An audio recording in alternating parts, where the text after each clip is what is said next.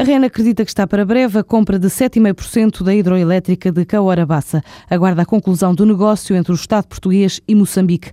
O presidente da empresa acredita num acordo a curto prazo. Rui Cartacho considera que este deve ser o primeiro investimento da REN, já com os novos acionistas, a chinesa da State Grid e os árabes da Oman Oil Company.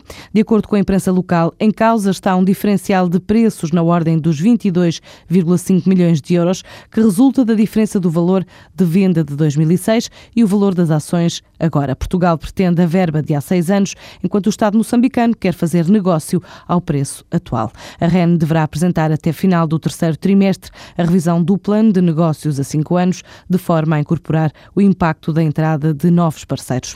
A Martifer vai alienar ativos não estratégicos para fazer baixar a dívida consolidada do grupo até ao próximo ano.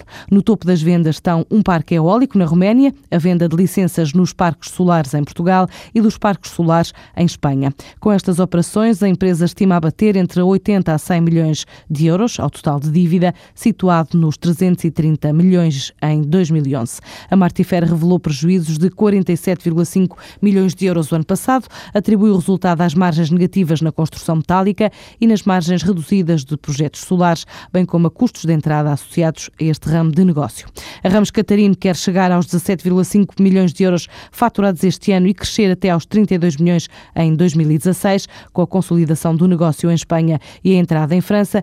Nos restantes países da União, a construtora diz que a estratégia passa por renovar e decorar hotéis em projetos de 4 a 5 meses. A empresa cresceu 30% em Espanha, pela primeira vez faturou 14 milhões de euros, cinco anos depois de entrar no mercado vizinho, onde já tem 50 projetos, mais de 30 empregos diretos e centenas de indiretos.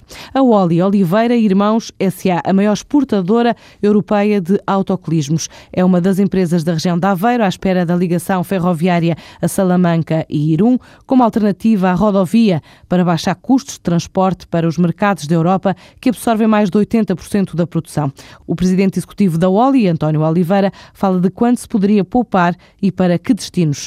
Principal destino é a Itália, o segundo destino é a França, depois a Suécia, segue-se a Alemanha e uma alternativa à rodovia é muito importante. Em muitos casos, o, o custo do transporte supera os 10% do valor da mercadoria, absorve mais de 10% do valor da mercadoria. Se falarmos em termos genéricos e médios, destinos para além da Alemanha, a Alemanha e para além da Alemanha, o valor de, do transporte passa dos 10%, o que é muito.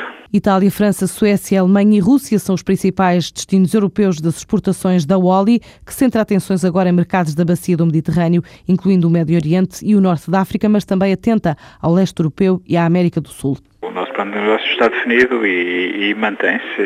As prioridades é procurar alternativas ao mercado europeu e estamos, de facto, centrados com um esforço comercial adicional no Norte da África e Bacia do Mediterrâneo e Médio Oriente. No leste, estamos a avançar com um centro comercial e logístico em Moscou para cobrir eh, os países da ex-União Soviética e estamos a fazer uma forte aposta, mais concretamente no Brasil, mas também nos outros mercados da América do Sul. Portanto, este ano esperamos que as exportações fora da Europa sejam 20%. Portanto, passar de 13% para 20% fora da Europa este ano. Nosso objetivo do volume de negócios para este ano é de 45 milhões, contando que a exportação é na ordem dos 35 milhões.